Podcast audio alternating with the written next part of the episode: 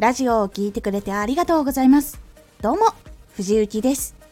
毎日16時、19時、22時に声優だった経験を活かして、初心者でも発信上級者になれる情報を発信しています。さて、今回は、話は相手にも楽しんでもらえるように考えよう。相手がリアクションしやすかったりワクワクする話題って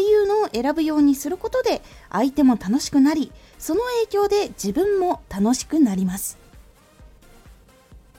話は相手にも楽しんでもらえるように考えよう。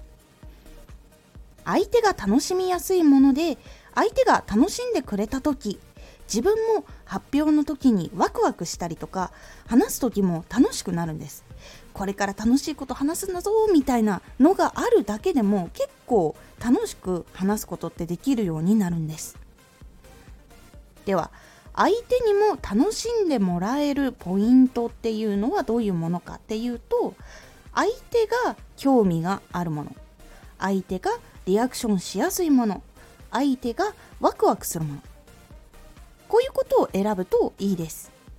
相手が興味ありそうなことは自分が同じ立場だった時にどんなものが興味があってどういう話があったら楽しいかなとかどういう話どういう情報っていうのが欲しいかな。これが分かった時になんかもっと今やってることがワクワクできるんじゃないかなっていうものとかを選んでいくのがいいです。他にも趣味とかジャンルどういうのに興味がある時ってこういうのも興味あったなとかこういうジャンルとかも結構楽しかったなっていうところを相手の立場になって考えていくっていうのが結構いいです。相手がリアクションしやすい。答えやすい質問があったりとか話しやすいキャラクターだったりとかこれだったら自分もコメントできるみたいな話のジャンルとかってあると思うんですよ。それを話すことで結構楽しんで聞いてさらにコメントもしやすくなるっていうものがあったりします。共感する内容とかでも結構 OK です。そうそうそれわかるとかあそれやったとかっていうやつでも OK です。これは生放送とかでもリアルタイムでコメントと自分の声での会話っていうのができるのでそれでも結構ありだったりします。あとは相手がワクワクする。例えば結果がどうなるのか楽しみとかこの話楽しいんだよねっていうのが分かっているものとか自分が楽しみにしている発売の漫画とか商品の話とかも結構ワクワクします。カメラ好きの人って新しいカメラの発表がされるとか発表がされて発売日が決まったってなるとすごくワクワクしてすごく話をするんですよ。生放送とか動画を出したりとかですごく話すんですよ。でそこにやっぱりすごいコメントってつくんですよ。それはやっぱり同じカメラ好きの人で楽しみにしている人とかがやっぱり話しやすいからっていうのもあるんですね。こういう感じにすごい好きなものでこれ発売でこういう内容が入っててこれが楽しみだからっていうのがあるだけでもやっぱり相手ワクワクしやすくなります。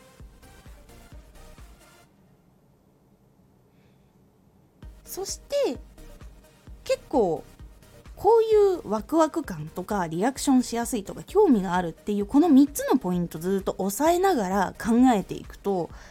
結構自分のチャンネルの中でこういうのが楽しんでもらえるんだなとかこういうのは意外と重要じゃないんだなっていうところが発信するとすごくよく分かります。数字が結構顕著に出たりするのでそこも情報のもとにしていきつつじゃあこういう話でこういうタイプのものっていうのを集めるようにしようとかっていうのも考えられるので是非興味があるリアクションがしやすいワクワクするこの3つをポイントに考えて一緒に相手にも楽しんでもらえるラジオっていうのを